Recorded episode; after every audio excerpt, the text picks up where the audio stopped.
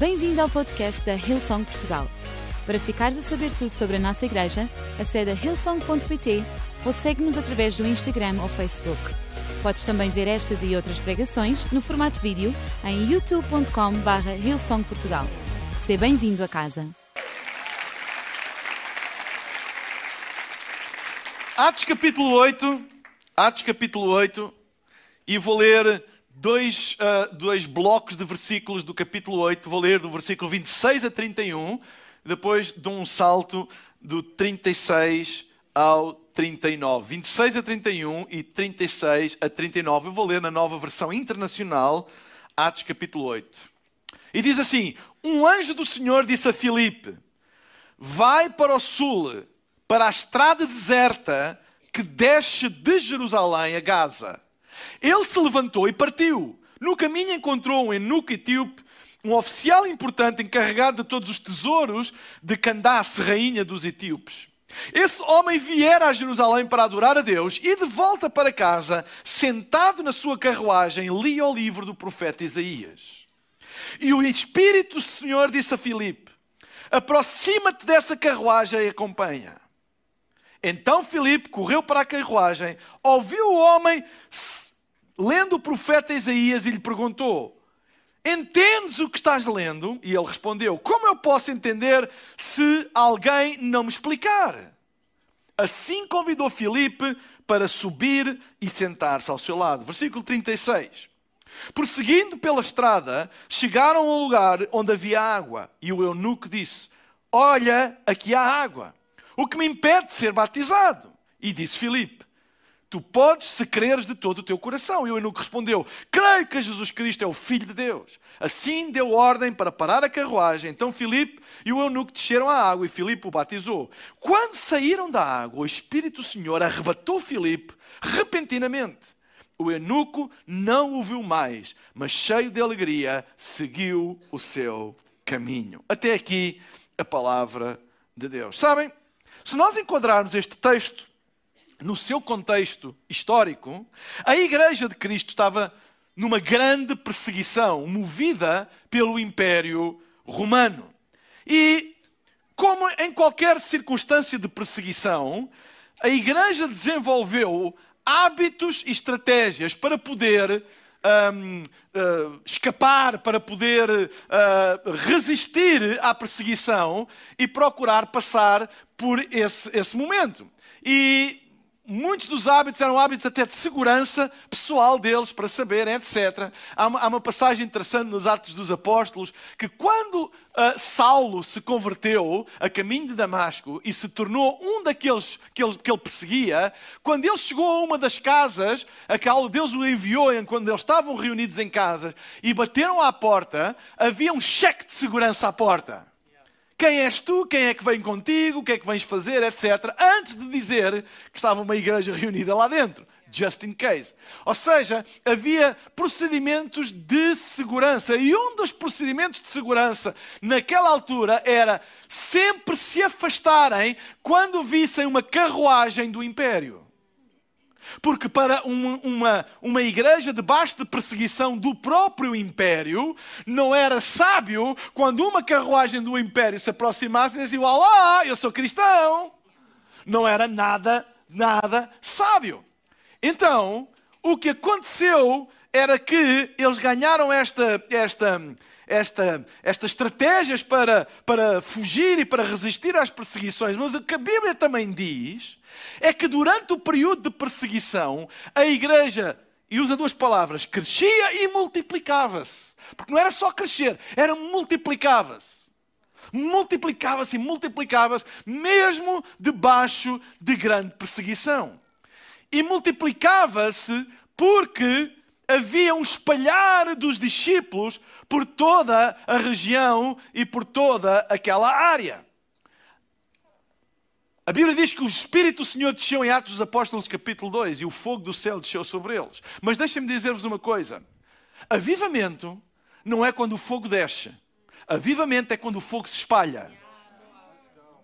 O fogo desceu em Atos dos Apóstolos, capítulo 2, mas foi a perseguição que fez com que ele se espalhasse por todas as cidades e por todas as terras. E depois da, morte daquele que foi relatado como o primeiro mártir do cristianismo, Estevão, primeiro relato bíblico de alguém que morreu por causa do Evangelho, ao qual ou no qual Saulo, mais tarde, o famoso apóstolo Paulo, teve parte, uma grande perseguição iniciou-se e a igreja foi espalhada por todas as localidades. E uma das localidades foi Samaria. E em Samaria estava Filipe. E Filipe estava a liderar um enorme avivamento na cidade de Samaria.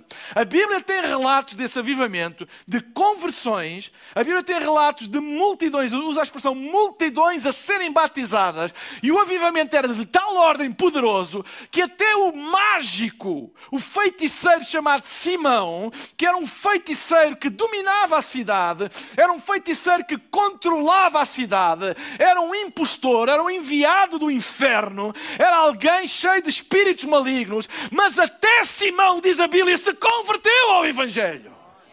Tal não era o poder e a ousadia da pregação de Filipe. E as notícias davam: famoso feiticeiro frequenta a igreja Ilsong em Samaria. Ei! E a fama deste avivamento espalhou-se. E foi neste contexto que Deus fala, o anjo do Senhor aparece a Filipe e fala com Filipe. Eu hoje queria falar de três aspectos sobre este assunto, porque o título da minha mensagem é não fujas da carruagem.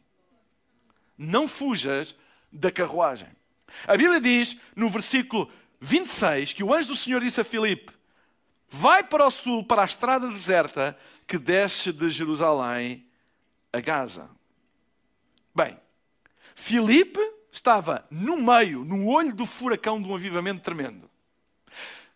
Coisas incríveis a acontecerem, multidões a serem batizadas, bruxos a serem convertidos, pessoas que antes dominavam a cidade a dobrarem os seus joelhos perante Jesus. A fama do poder do Evangelho espalhava-se. Filipe, ele era o centro, era o líder daquele avivamento. E Deus aparece e fala com ele e diz: sai do meio desse avivamento e vai para uma estrada deserta. Para uma estrada deserta. Quem é que quer sair do meio de um avivamento e ir para uma estrada deserta? Eu não quero. Eu quero lá estar no meio. Qual é a nossa oração? Eu quero lá estar no meio, Deus. Eu quero estar no meio, está as coisas a acontecer. Eu quero estar, eu quero estar. E Deus disse-lhe: sai e vai para uma estrada que é deserta. Ou seja, não se passa nada. Não acontece nada. Poucos carros. E diz o versículo 27 que ele se levantou e partiu. Sabem? Com Deus, nem sempre tudo faz sentido no momento. E sabem porquê que com Deus nem tudo faz sentido no momento? Porque Deus, Ele olha para a vida, Ele olha para as coisas da perspectiva da eternidade. E como Deus olha na perspectiva da eternidade, quando Deus fala alguma coisa e fala no nosso tempo, porque nós, a única visão que a gente tem da vida é o presente. A gente pode ter um vislumbre do futuro, uma ideia, uma previsão, um palpite do futuro. Até pode ter, ah, eu tenho uma fé no futuro, mas a realidade é que a única coisa que a gente vê é o presente. E quando Deus entra, Deus que é eterno, ou seja, Deus não está limitado às frações de tempo, ou cronos. Cronos é a palavra grega que é traduzida como tempo onde vem cronómetro, fração, segundos, minutos, horas, dias, anos, séculos. Isso faz parte do tempo. Quando Deus fala, Deus entra neste frame de tempo, neste pedaço de tempo e diz-nos alguma coisa. E quando Deus fala connosco, e nós estamos no tempo, que é hoje, e Deus fala, o que Deus fala não é da perspectiva do tempo onde Ele entra e fala. Deus fala da perspectiva eterna. Deus na eternidade olha e vem ao nosso tempo e fala da perspectiva eterna. Ora, na perspectiva eterna, ele tem uma visão das coisas e ele fala de acordo com a visão que tem da perspectiva eterna, entra no nosso tempo, que só está limitado ao tempo que estamos a viver, e fala coisas eternas que às vezes não fazem sentido nenhum. Porque nós estamos presos no presente. E quanto muito olhamos para o passado, experiências do passado, e ficamos presos ali, e vem Deus, pelo seu Espírito, traz uma palavra ao nosso coração que vem da eternidade. E aquilo às vezes é what? Não faz sentido. Ou seja, nós não entendemos, porque o nosso entendimento é formado pelo conjunto de aprendizagens e de experiências dos tempos de vida que temos vivendo até agora. E nós aprendemos. É por isso que quanto mais vivemos, mais devemos aprender, mais experiência temos, etc, etc. Mas há uma coisa que nós nunca sabemos: é como é que vai ser amanhã. Podemos ter uma ideia, podemos ter um, ai, mas tem sido assim, etc, etc. Mas todo o nosso entendimento é adquirido de acordo com o tempo. Com o tempo onde nós estamos e o tempo em que nós passamos. Depois vem Deus, entra na nossa vida, do ponto de vista eterno, e bum, manda uma bomba atómica. E diz assim para Filipe: Filipe, eu quero que tu saias deste avivamento e vais para uma estrada deserta. Deus, isto não faz sentido. Mas diz a Bíblia que Filipe se levantou e obedeceu. E ele obedeceu porquê?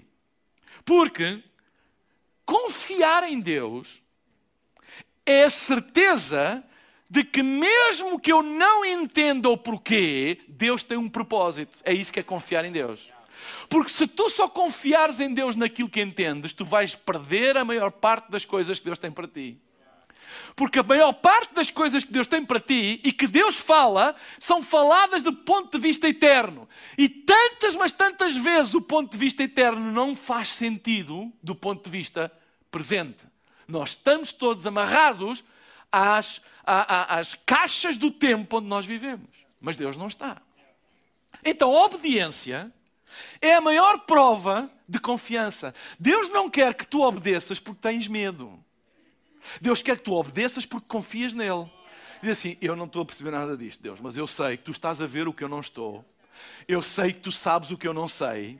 Eu sei que tu tens um plano que eu não conheço. Eu sei que tu vais juntar coisas que eu não estou a ver. Eu sei que tu és um arquiteto que junta pontos. Eu só estou a ver traços e pontos e curvas. Eu não estou a perceber, mas eu vou obedecer porque eu confio em ti. Eu não sei porque é que me estás a tirar de um avivamento e mandar-me para uma estrada deserta, mas eu vou-me levantar e eu vou lá. Então deixa-me dizer uma coisa: enquanto nós não aprendemos que o fruto da confiança é uma obediência, e a obediência não tem nada a ver com entender, porque se tu somente obedeces àquilo que entendes, tu só vais chegar ao limite daquilo que tu consegues perceber. Mas se tu obedeceres, mesmo quando não entendes, mas não é por medo, obedeces porque confias. E sabes, se Deus está a dizer, eu não percebo, eu acho, eu não, eu não sei como é que isto vai dar certo, mas se Deus está a dizer, Ele está a olhar para a vida do ponto de vista eterno.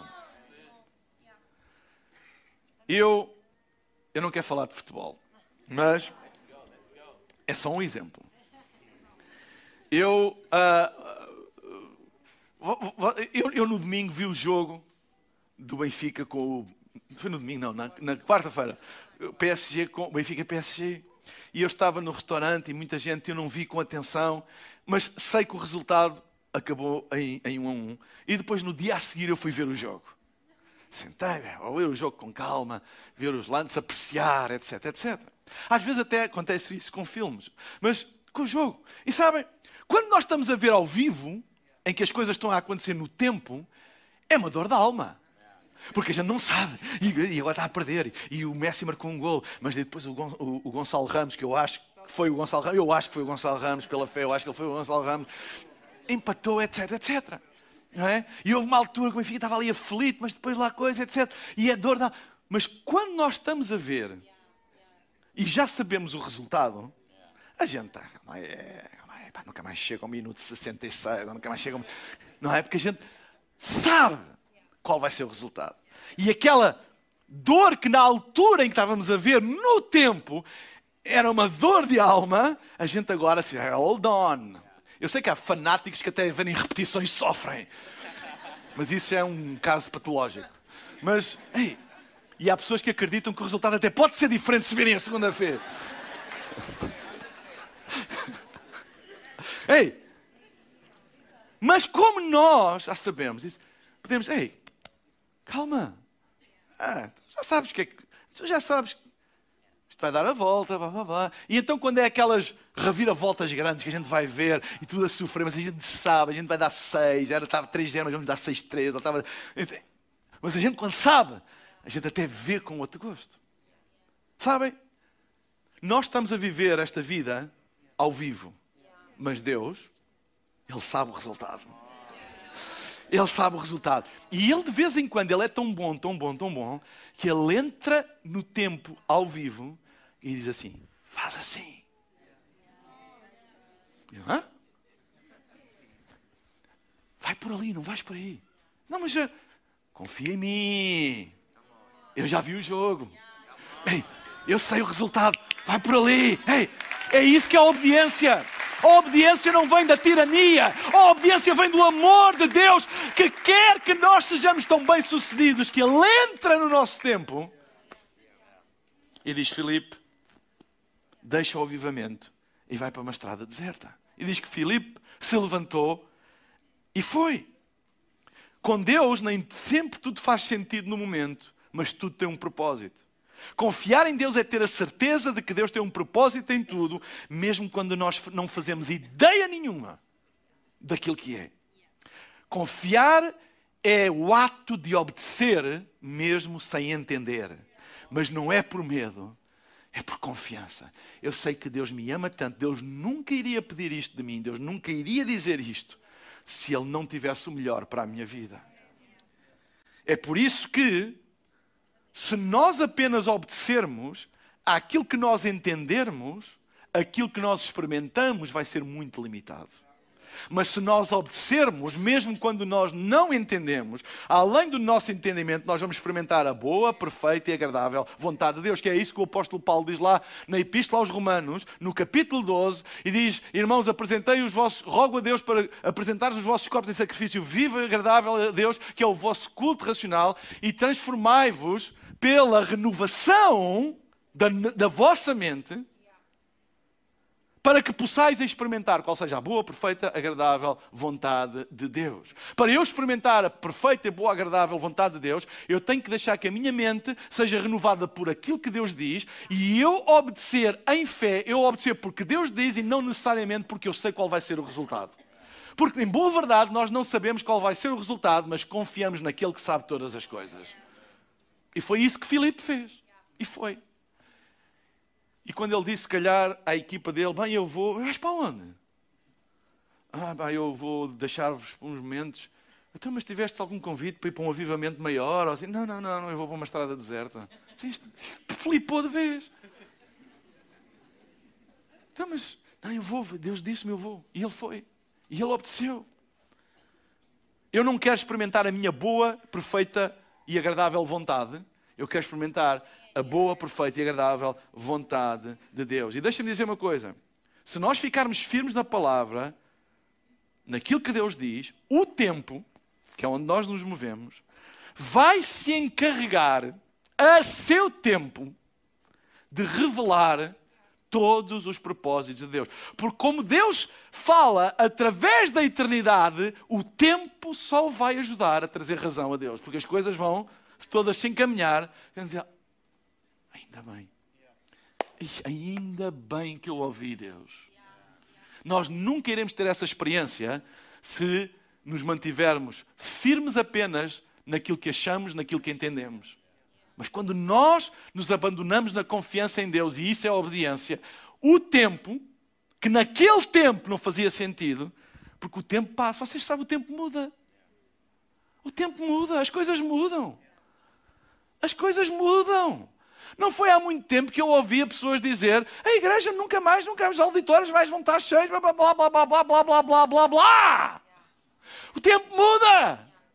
As coisas mudam. A vida muda, mas a palavra de Deus permanece para sempre. Porquê? Porque ela é dita por quem está a ver do ponto de vista da eternidade. E não falha, ele conhece a história, ele já viu o jogo. Ele já viu o jogo. Ele sabe o resultado. Em segundo lugar, no versículo 27 diz assim: Ele levantou-se e partiu. No caminho encontrou um eunuco etíope. Eu não vou explicar o que é um eunuco, vocês vejam, vejam no Google. Um oficial importante encarregado de todos os tesouros de Candace, rainha dos etíopes, ou seja, era o ministro das finanças da Etiópia. Literalmente. Esse homem viera a Jerusalém para adorar a Deus e de volta para casa, sentado na sua carruagem, leu o livro do profeta Isaías e o Espírito disse a Filipe: aproxima-te dessa carruagem e acompanha. Bem, então ele obedeceu e foi para a estrada deserta. E realmente estava deserta. Mas de repente, ele ouviu e viu uma carruagem. E a carruagem era uma carruagem oficial. E lembram-se que eles tinham desenvolvido um, uh, procedimentos de segurança. E um deles era, quando virem uma carruagem oficial, escondam-se, pirem-se, disfarcem, porque se eles sabem que vocês são cristãos, vocês podem pagar isso com a vida. E ele numa estrada deserta, quando a estrada não está deserta, é mais fácil esconder. Agora, numa estrada deserta e vem uma carruagem e está ele, ele começou imediatamente a pensar em que arbusto eu me vou esconder. E de repente o Espírito do Senhor diz: Filipe, corre para a carruagem. Como assim corre para a carruagem? Se for corre da carruagem, agora para a carruagem e mais, e acompanha. Ou seja, corre e depois, quando a alcançares, corre ao lado dela. Já agora mostra a Bíblia. Hey, era contra tudo o que era aconselhado. Aliás, os israelitas tinham traumas com as carruagens. Em Êxodo capítulo 14, depois de Moisés ter convencido o Faraó a libertar os hebreus do jugo e da servidão e da escravidão do Egito, quando finalmente o Faraó o libertou e eles saíram em direção à terra prometida, diz que pouco tempo depois o Faraó se arrependeu. E diz que enviou as suas carruagens de soldados a persegui-los. E em Êxodo, no capítulo 14, é interessante que o povo de Israel não foi quando viu, foi quando ouviu. O barulho. Diz que se encheram de medo. Encheram-se de medo. Porque era sinal. Carruagem é sinal de problemas. Pode ser sinal de morte. E eles tinham que fugir, tinham que se esconder, etc. Então, a Bíblia diz que quando eles ouviram o som dos carros de guerra, se atemorizaram. Deixem-me dizer uma coisa. Para um cristão em pleno Império Romano, ouvir ou ver uma carruagem não era bom sinal. Era sinal para fugir ou esconder. Mas o bom do Espírito Santo diz: aproxima-te. Corre em direção à carruagem. Deixem-me dizer, é preciso confiar muito em Deus para fazer exatamente o contrário daquilo que os procedimentos de segurança aconselharam. Aproxima-te. Deixem-me perguntar uma coisa. Será que nós estamos a fugir de coisas que Deus quer que a gente se aproxime delas? Será que nós, com medo, estamos a afastar-nos de coisas e que Deus quer que a gente se aproxime delas? Sabem? Às vezes eu ouço pessoas, ah, a igreja é contra isto, a igreja é contra aquilo. E às vezes a igreja é mais conhecida por aquilo que é contra do que por aquilo que é a favor. E deixem-me fazer uma pergunta: será que tanta coisa que nós somos contra e que nós não nos identificamos e que nós não gostamos, não é simplesmente uma tentativa das pessoas andarem à procura de alguma coisa que se calhar nós temos e que pelo facto de andarmos a fugir e não a correr para lá, nós só estamos a perpetuar uma coisa em vez de trazer uma mensagem de esperança e uma mensagem de mudança. Mas Filipe estava treinado. Porque Filipe foi para uma terra, Samaria, que era dominada por um bruxo. E ele não fugiu do bruxo. Ele enfrentou e ele pregou-lhe o Evangelho. Disse não vais para ali. Ai, não. E se ele vier, não o deixes entrar. Disse, não, não, não. Deixe. Sabem, nós falamos muito, eu ouço muito, ai, nós não podemos nos contaminar. Deixem-me dizer uma coisa. No que diz respeito à contaminação, o perigo da igreja contaminar os outros é maior do que os outros contaminarem a igreja. Ou será que se nós é só conversa quando dizemos maior é o que está em nós do que aquilo que está no mundo? Ou será que isso é só conversa para animar os crentes? Ou não há realmente um poder que há em nós, transformador, quando a boca se abre para pregar o Evangelho? Até os bruxos podem mudar de vida. Filipe sabia. E quando o Espírito Santo lhe disse, ele disse: Eu não sei quem está lá daquele lado. Mas se Simão dobrou os seus joelhos a Jesus, qualquer pessoa pode dobrar os joelhos a Jesus. E deixem-me dizer, igreja, às vezes nós fugimos daquilo que Deus quer que a gente corra. Não para ser como, mas porque somos a única esperança para que haja uma mudança e uma transformação na vida das pessoas. Não há outra esperança. Não há outra esperança. Não há outra esperança. Vocês sabem, houve um estudo que saiu, foi nos Estados Unidos só, mas, mas eu acredito que se aplica em, em, em, muitos, em muitos países, ou em todos os países do mundo. Que foi uma, um paradigma que mudou, um, um antagonismo. Que durante os primeiros uh, seis meses da pandemia, no, no, no, 1900, em 2020, toda a indústria, toda a indústria cinematográfica, toda a indústria relacionada com o audiovisual parou de produzir. E a igreja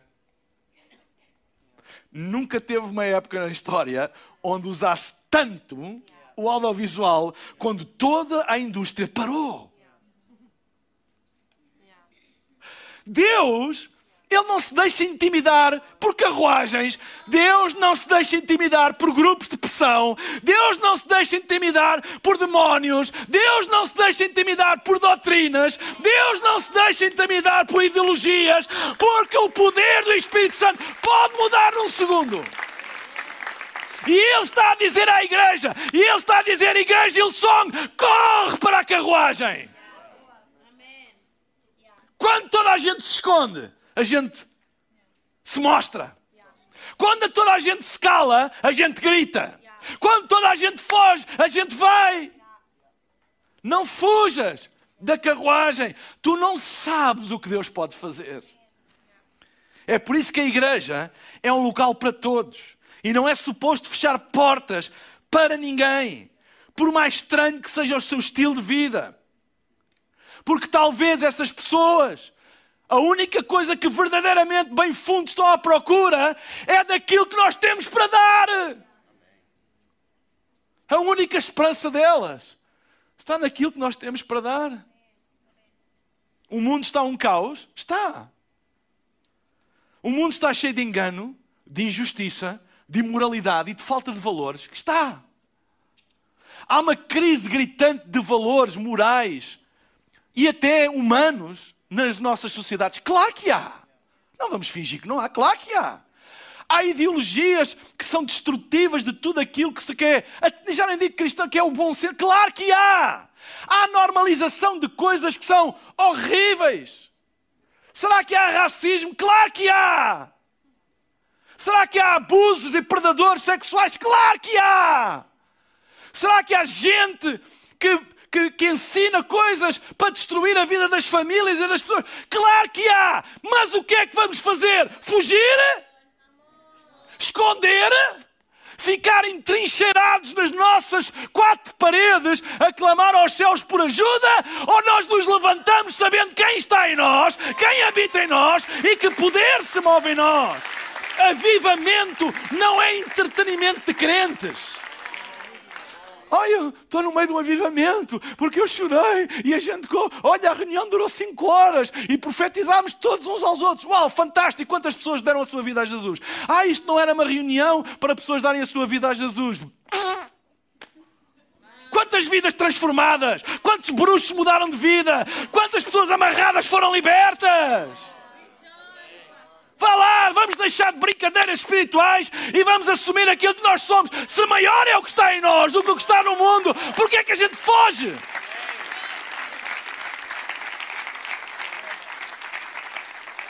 Porquê é que a gente tem vergonha? Porquê é que a gente foge? Porquê é que a gente se esconde? Porquê é que a gente ostra...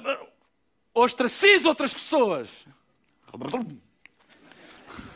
Já estava a falar em línguas, não sabia dizer em línguas sem português.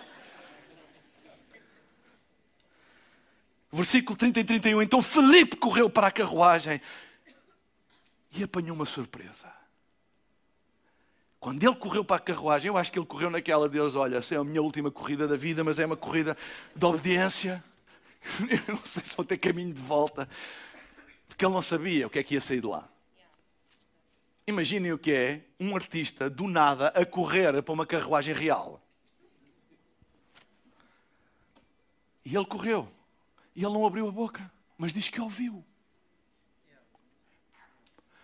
E ele ouviu que ele estava a ler o livro do profeta Isaías. E disse: Uau! Se ele não tivesse próximo, ele nunca ia ouvir isto e a julgar pela distância. Não quer nada com Deus. Se eu chego lá, eles matam-me. Ele deve estar a ler o, o, o livro de São Cipriano. Ele é, é, deve estar a fazer macumba. Ele deve. Ah, não, aquilo é tudo demónios. Bababá, bababá, bababá. Mas ele, quando chegou perto, ele ouviu que no escondido da carruagem ele estava à procura no livro de Isaías. E eu creio que nessa altura, o Espírito do Senhor. Eu nunca faço nada sem propósito. Eu nunca te mandava para o matadouro. E ele viu uma chance. Porque não foi ele que foi lá. Olha, queres ler Isaías? Ele obedeceu e correu e foi para lá. Não abriu a boca, mas ouviu. Ouviu? Porque a proximidade traz, muitas vezes, revelação. Deus nunca te vai trazer revelação sobre uma coisa que tu não estás disposto a chegar perto. Há aquelas pessoas que querem revelações à distância. Sem fé, sem risco, sem obediência. Deus revela-me e depois eu vou. Deus diz-me lá, Vai para estar, não, olha, vai lá estar uma carruagem, bababá, com um Enoque. Ele está a ler o livro do profeta Isaías, e tu vais. Mas sabem, não há revelação sem proximidade. Ai, pastor, porquê é que na minha igreja, ou porquê é que aqui, ou porquê é que lá, as pessoas não se convertem? Não há proximidade. Só se convertem se pessoas não convertidas estiverem. Ou querem conversões por telepatia? Não estão? E não estão porquê? Porque ninguém as convida. E ninguém as convida porquê? Porque não há proximidade. E ninguém as convida porquê? Porque temos uma mentalidade muitas vezes de proteção. Nós temos que nos proteger. Nós não temos que nos proteger. Porque quem nos protege é Deus. Tu pensas que a gente se protege? Mas protege de quê? Tu pensas que o inimigo tem medo de ti ou tem medo daquele que habita em ti?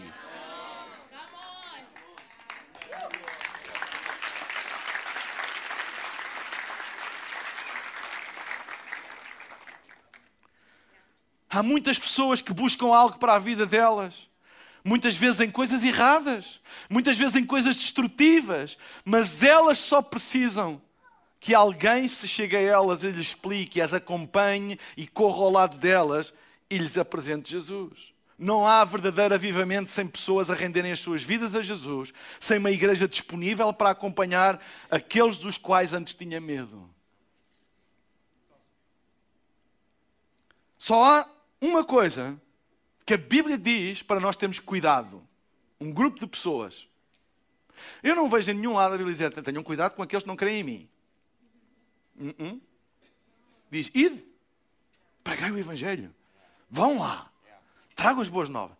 Só há um grupo de pessoas que a Bíblia é bem clara para nós termos cuidado e dar-lhes o nome de lobos. Ovelhas, ou lobos com pele de ovelha.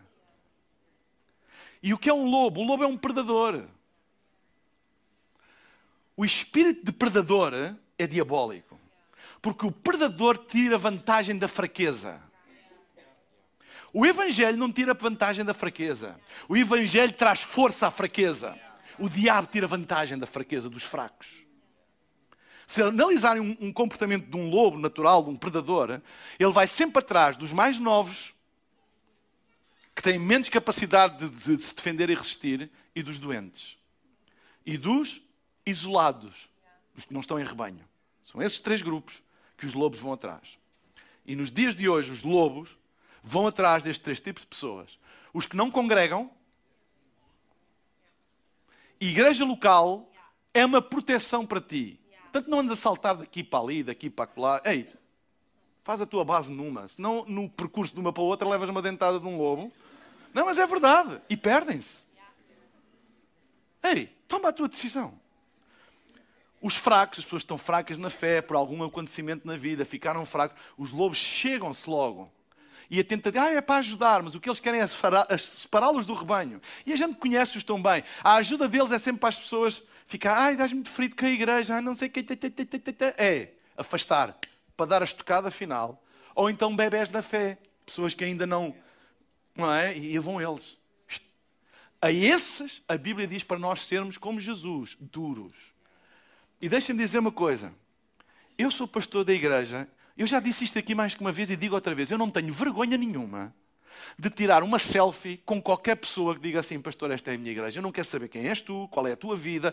Eu não tenho nada para defender da minha reputação. Se tu chamas esta igreja a tua casa, tu és bem-vindo e eu tenho orgulho em ser teu pastor. Não importa o teu passado, não importa a tua vida.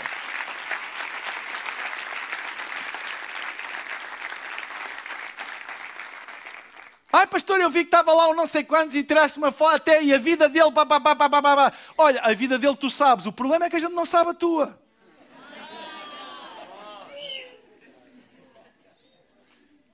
Nós estamos todos num processo. Ok? Agora deixa-me dizer também: tudo quanto é lobo, leva e leva com força. Porque o lobo, pela correção, e pelo açoite tem que deixar a sua máscara, se arrepender e tornar-se de novo uma ovelha. Ou de novo, ou pela primeira vez. O espírito predador não pode. Ai, porque nós temos que amar. Sabe, não, olha, tudo aquilo que é predador, de abuso, abusar de crianças, é tolerância zero. Zero. Abusar dos mais fracos. Violência. Isso não é um caso pastoral, isso é caso de polícia. Agora, alguém está arrependido, alguém teve uma vida desgraçada, que foi rejeitado por toda a gente, mas pede ajuda porque precisa de mudar. Bora lá, estamos na jornada, anda connosco. Tens aqui uma família para te ajudar, tens aqui uma família para te fazer andar para a frente. Amém? Não fujas, corre!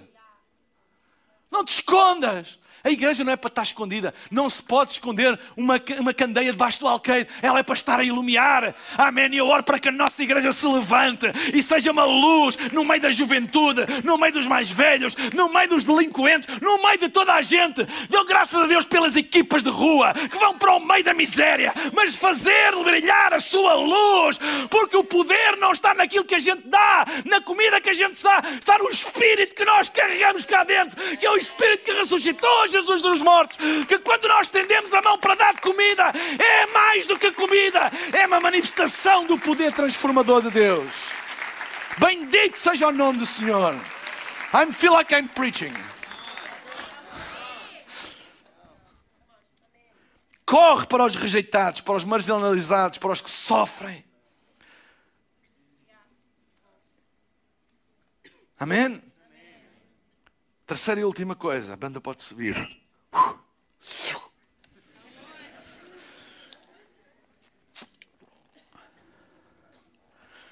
os propósitos de Deus sempre se revelam. Os propósitos de Deus nunca estão escondidos para sempre. E quando eu falo escondidos, não é que Deus os esconda. É a nossa limitação humana do tempo que não nos permite ainda entendê-los. Quando se fala em esconder, não é que Deus, ah, agora não vamos mostrar. Não. Nós ainda, na nossa finitude, na nossa vida no tempo, ainda não chegamos a uma altura onde a gente os possa encontrar. Eles estão lá, na eternidade, não há nada escondido. Quando a Bíblia fala que Deus tem coisas guardadas para nós, não é, há pessoas que dizem, Deus tem aquilo guardado, Deus quando é que me dá? Não, mais um bocadinho. Não, tem guardadas porque Ele olha para a eternidade e Ele sabe, olha, ali está guardada uma coisa para ti, ali está outra, ali, e Ele diz assim, olha, eu tenho coisas guardadas para ti. Entendem, não é? Eu tenho coisas guardadas para ti. Não, é, eu tenho coisas guardadas para ti. Se tu ficares fiel no percurso, tu vais lá chegar. Entendem? Quando diz, eu tenho coisas escondidas para ti, escondidas do teu conhecimento, escondidas da tua visão, mas não estão escondidas, ele não as escondeu. Ele está a vê-las, que elas estão lá. Ele é eterno, ele sabe, ele está lá. E ele fala. Só que para nós, ele entra no nosso tempo e diz: Eu tenho coisas guardadas para vocês. Ah, o que, Deus? Coisas grandes, firmes, que tu ainda não viste, tu ainda não sabes. Oh Deus, mas diz: Não, mantém-te firme, tu vais lá chegar. Mantém-te persistente, perseverante. Olhem o que diz o versículo 36. Prosseguindo pela estrada, chegaram a um lugar onde havia água. E o eunuco disse: Olha, aqui há água. Que me impede de ser batizado? E disse Filipe: Pode ser, desde que creis no teu coração. E o eunuco respondeu: Creio que Jesus Cristo é o Filho de Deus. Assim deu ordem para parar a carruagem. Filipe e o eunuco desceram à água. Filipe o batizou. E quando saíram da água, o Espírito do Senhor arrebatou Filipe repentinamente. O eunuco não ouviu mais, mas cheio de alegria, seguiu o seu caminho. Deus tirou Filipe de um avivamento, mandou-o para uma estrada deserta. Aparece uma ameaça, Deus diz: vai em direção a ela. Ele foi, eu acho que ele ia com os joelhinhos assim, mas foi ouviu o que ele não estava à espera de ouvir. O profeta Isaías teve uma chance. Quando, quando o eunuco disse: Como é que queres que eu entenda? Se não há ninguém que explique. Ele disse: Eu acho que eu posso te ajudar. Sobe. E eles começaram a falar. Eles começaram a falar. E eu estou mesmo a ver. Filipe apanhou a oportunidade. Diz: Olha, Deus ama-te, Jesus veio para morrer por ti. E eu já vi Deus fazer coisas incríveis. Eu venho de Samaria, num avivamento, amigo. Viste as redes sociais? O que é que está lá a acontecer? É toneladas de gente. Gente a ser, a converter-se. O bruxo Simão e o antio. Ah, o Simão! Não me digas que o Simão vai à igreja. Vai, vai, vai à igreja. Fantástico. Deus mudou a vida dele. Estava cheio de demónios usado pelo inferno para amarrar e manipular as pessoas. Mas nós pregamos o Evangelho e tu não estás a ver. Ele esperneou por todo o lado. Chamámos a Manela e o Gabriel, oraram por ele. Foi liberto. Ele hoje está lá na fila da frente. Ele hoje está lá na fila da frente. Uau! E já foi batizado e tudo, e não sei o quê. E quando estavam a falar, o eunuco, olha, ali água. E falei, yeah? o que é que me impede? Eu quero ser batizado. Sabem? Não foi Filipe que disse, então, agora, depois de eu te pregar o Evangelho, queres ser batizado? Ele disse, não, não, eu quero. Se ele fez com Simão, se ele fez, eu quero isso. O que é que me impede? Há ali água? Vejam, uh, ah, um, como é que eu ia dizer? O pragmatismo dele. Há ali água. Para ele só havia uma barreira. Se há água ou não. Há ali água. E Filipe disse: O que é que me impede? Há ali água? E Filipe disse: Se tu quereres. E ele vem com esta declaração que no tempo em que se estava. Não é agora em que a gente dá um pontapé numa pedra e vê Jesus. Ele diz, ele diz esta afirmação vinda de alguém do governo da Etiópia que nunca teve nenhuma escola bíblica, nunca fez o iCare, nunca veio a nenhuma reunião, e diz assim: Eu creio que Jesus Cristo é o Senhor. Uh!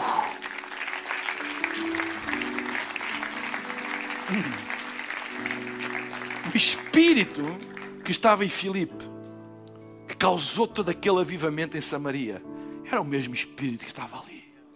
E trouxe esta convicção. Eu creio que Jesus Cristo é o Senhor. Mandou parar a carruagem. Filipe e o eunuco desceram às águas. Filipe batizou. Quando saíram do batismo, diz a palavra de Deus, que o Espírito do Senhor arrebatou, transladou, teletransportou Filipe. Dali ele desapareceu. Coisas normais que acontecem todos os dias. Mas é tão interessante que a Bíblia diz que o eunuco, e que com certeza estava grato a Filipe, mas diz que prosseguiu com alegria o seu caminho. E vocês sabem que foi esse eunuco que levou o Evangelho para a Etiópia. E o Evangelho se espalhou por toda a Etiópia, chegou à África. Porquê? Porque um avivalista ouviu a voz de Deus. Eu creio que ele foi transladado imediatamente de volta a Samaria. Às vezes, quando nós obedecemos a Deus e ficamos firmes em Deus, às vezes pode existir um sentimento de perda. Isto custou-me tanto. É pá, aquilo em, em Samaria deu-me tanto trabalho e agora. Mas olha, fui obediente a Deus. Quem sabe eu vou voltar, fazer o percurso de volta. Hum. Sabem, os percursos de volta para Deus são coisas muito relativas, porque lá está, Ele está na eternidade. Para Deus não há voltas nem meias voltas. Está na eternidade, tua missão acabou, volta.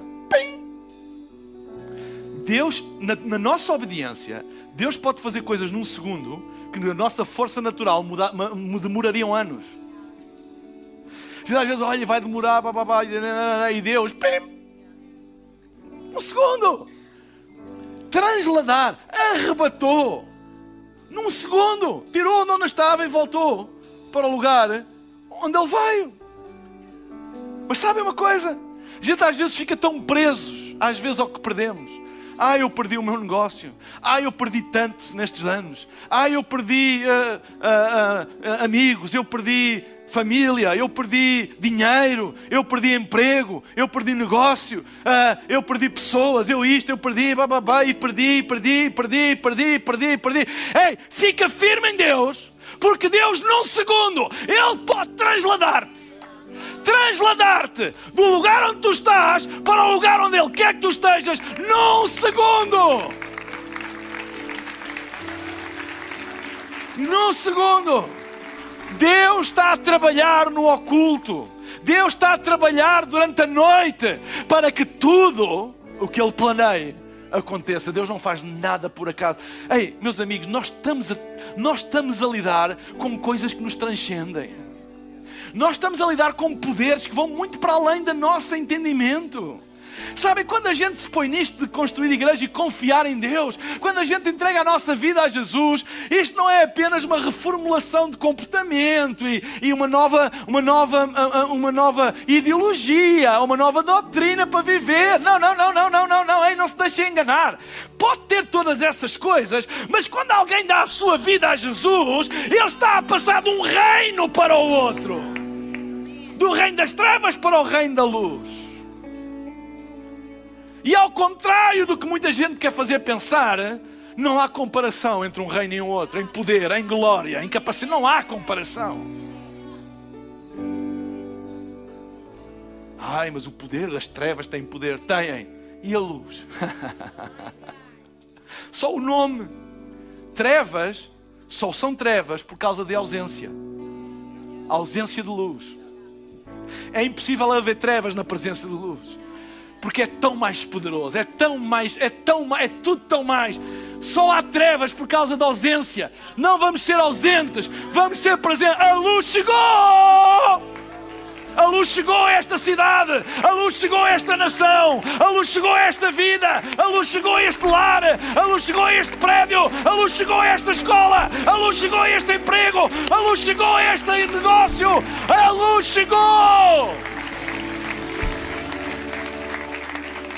Ai, mas há uma batalha da luz contra as trevas. Não há! Quando a luz acende, não anda ali. Ai, agora vou lutar contra as trevas para. Se eu pedir ao Murilo para ele acender a luz, ele não está ali. Ai, estas trevas, estas trevas são terríveis. Não, ele pim, bum. Vocês pensam que Deus luta? Deus chega.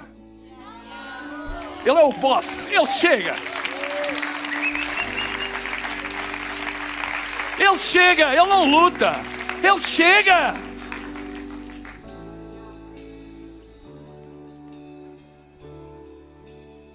Só há uma coisa que Deus luta: é por ti, por teu coração, por um lugar na tua vida. Mas das trevas, vocês pensam que Deus luta com o diabo e que Deus luta com. Qual luta? Ele chega. Ele chega. Tu não precisas de expulsar quando Ele chega, porque Ele chega, Ele chega, Ele chega. Amém? Amém? É por isso que quando alguém é liberto, de espíritos malignos, deve dar a sua vida a Jesus imediatamente. Quando dá a sua vida a Jesus, ele chega, não há espaço para mais nada. Ele chega. A luz, quando se manifesta, não luta, ela chega. Ela acende diz: Uau! Não é? Quando, quando está toda a escuridão e bum, faz um, um fade-in de luz branca. Uau!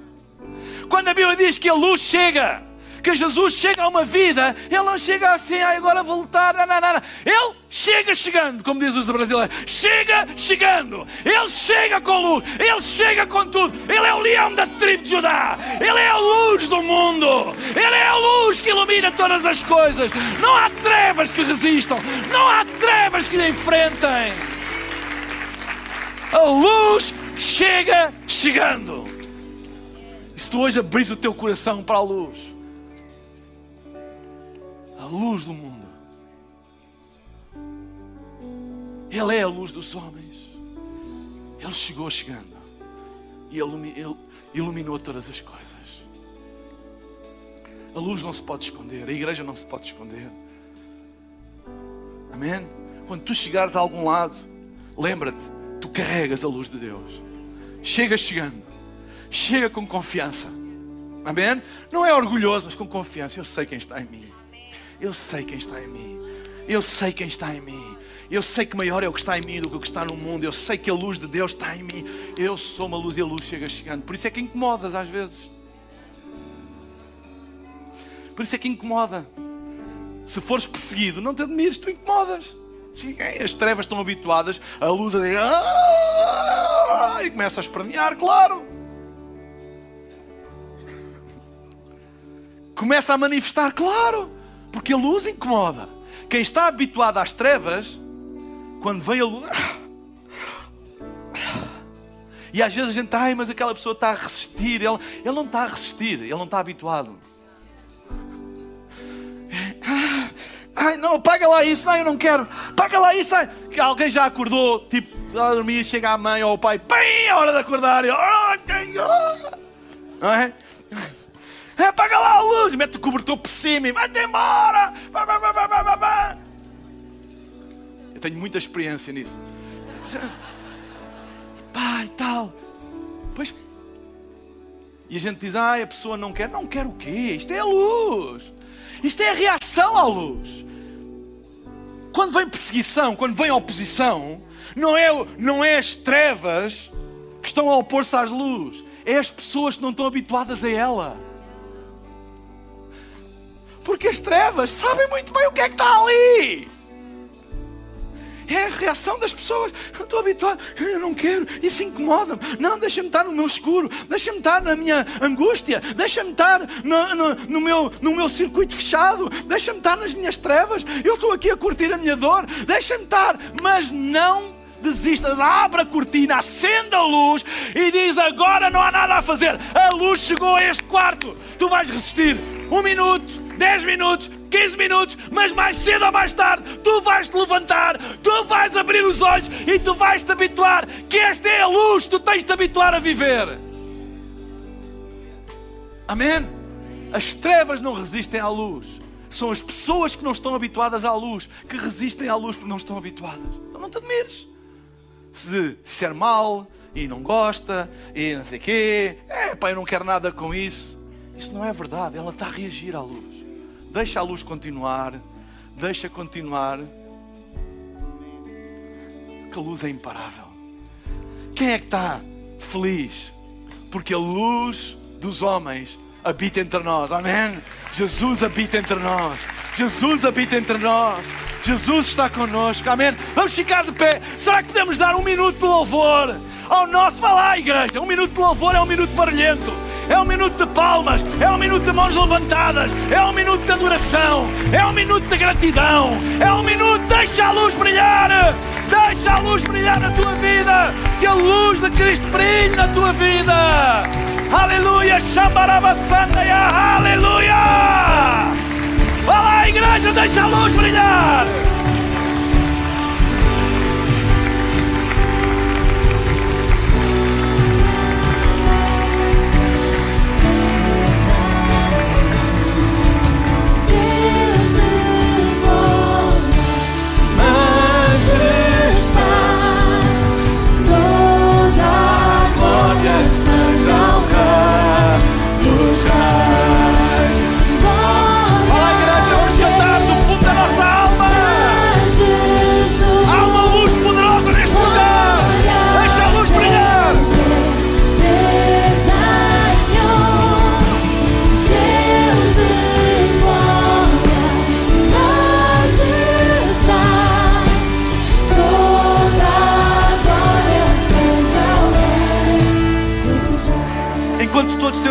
Olhos fechados e o Espírito do Senhor está-se a mover neste lugar.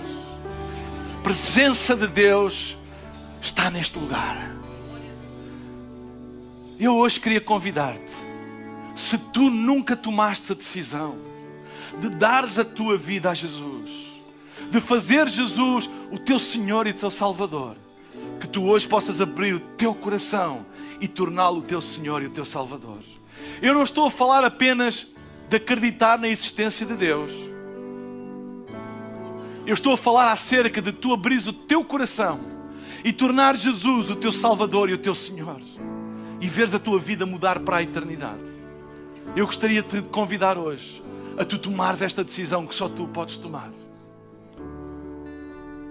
Queria incluir também todas as pessoas que estão aqui e que um dia já tomaram esta decisão, mas têm estado longe de Deus, têm estado afastados de Deus e hoje querem fazer a sua paz com Deus, querem voltar para os caminhos da fé, este convite, este apelo é para ti também.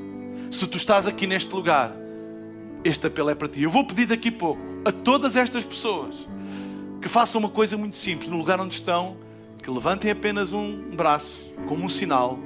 Eu vou ver, eu vou fazer uma oração a Deus aqui do palco. E vou pedir a todas as pessoas que a repitam em voz baixinha no lugar onde estão. Só isto. Porquê?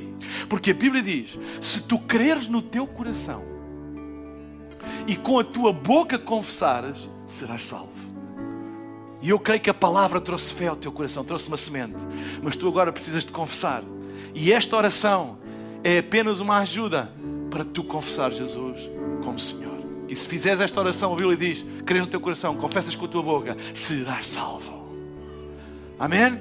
Então, eu vou perguntar: quantas pessoas nós temos aqui que hoje querem dar a sua vida a Jesus, ou simplesmente hoje querem fazer a sua paz com Deus, a sua reconciliação com os caminhos da fé, chega de andares longe de Deus, hoje queres voltar para os braços do Pai. Se tu és uma destas pessoas, eu vou pedir agora mesmo, em nome de Jesus, que tu fiques com um teus braços no ar e nós vamos fazer esta oração todos juntos. Eu estou a ver braços levantados por todo o auditório. Vá lá, não tenhas vergonha, este é dia de salvação, a luz está aqui. Levanta bem alto o teu braço agora, levanta bem alto, sem vergonha, levanta o teu braço aqui do meu lado direito. Eu estou a ver, eu estou a ver ali também, eu estou a ver lá em cima, eu estou a ver também lá em cima. Levanta bem alto o meu lado direito, aqui no centro, eu estou a ver também pessoas com o braço no ar. O meu lado esquerdo, eu estou a ver ali, estou a ver ali, estou a ver aqui também muitos braços no ar.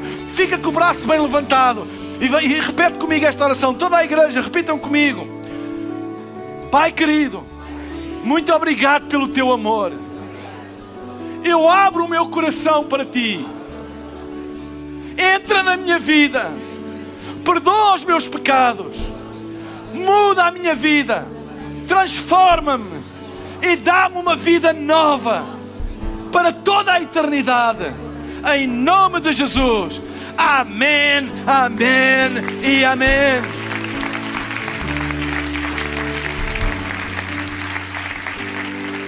Se tu estás a assistir via online e fizeste esta oração também, eu vou pedir que ponhas um emoji com a mão aberta como um sinal de que tu fizeste esta oração. E a nossa equipa online vai também entrar em contato contigo.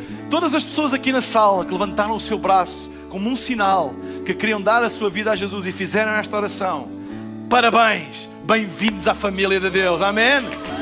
E nós temos alguns materiais para vos dar que vos vão ajudar nos primeiros passos da fé. Então, à saída, todas as pessoas que tomaram esta decisão, passem no nosso lounge de boas-vindas e nós temos uma equipa fantástica para vos oferecer estes materiais e estão disponíveis para esclarecer alguma dúvida, responder alguma pergunta, falar sobre um pouco, se vocês assim entenderem, sobre o que é Ilsong, o que é que nós fazemos. Nós temos grupos de ligação, que são grupos pequenos por toda uh, todo o país, que esta é uma igreja grande, com muita gente, milhares de pessoas, mas nós queremos que tu sintas em família, que faças as tuas ligações, as tuas amizades, e os grupos de ligação são fundamentais nisso.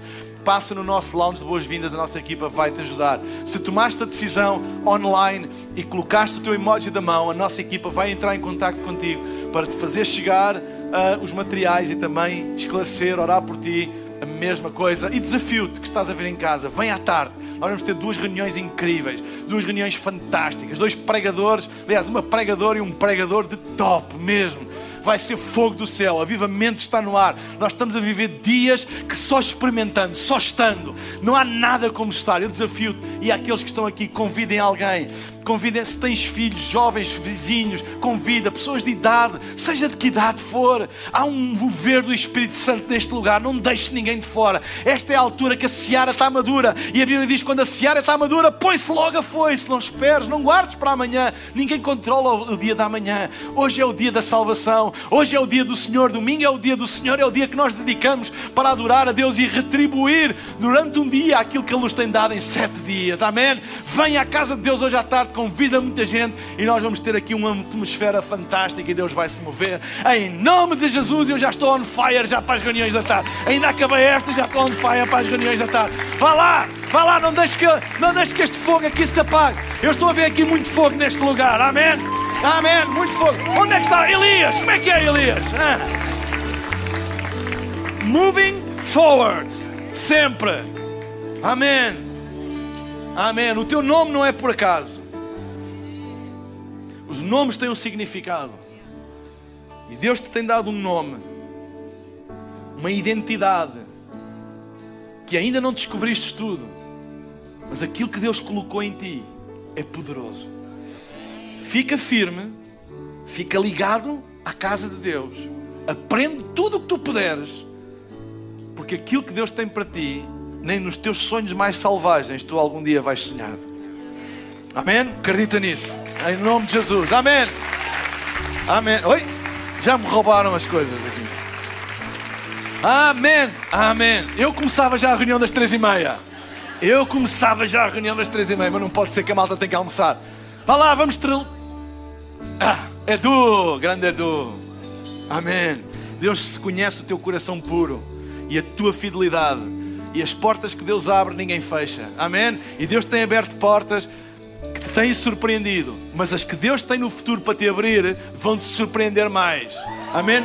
Fica preparado, porque uma enxurrada da presença de Deus vai ser sobre a tua vida em nome de Jesus. Amém? Esperamos que a mensagem de hoje te tenha inspirado e encorajado. Se tomaste a decisão de seguir Jesus pela primeira vez, acede a hillsong.pt Jesus para dar o teu próximo passo. Te lembramos que podes seguir-nos no Facebook e Instagram para saber tudo o que se passa na vida da nossa igreja. O melhor ainda está por vir.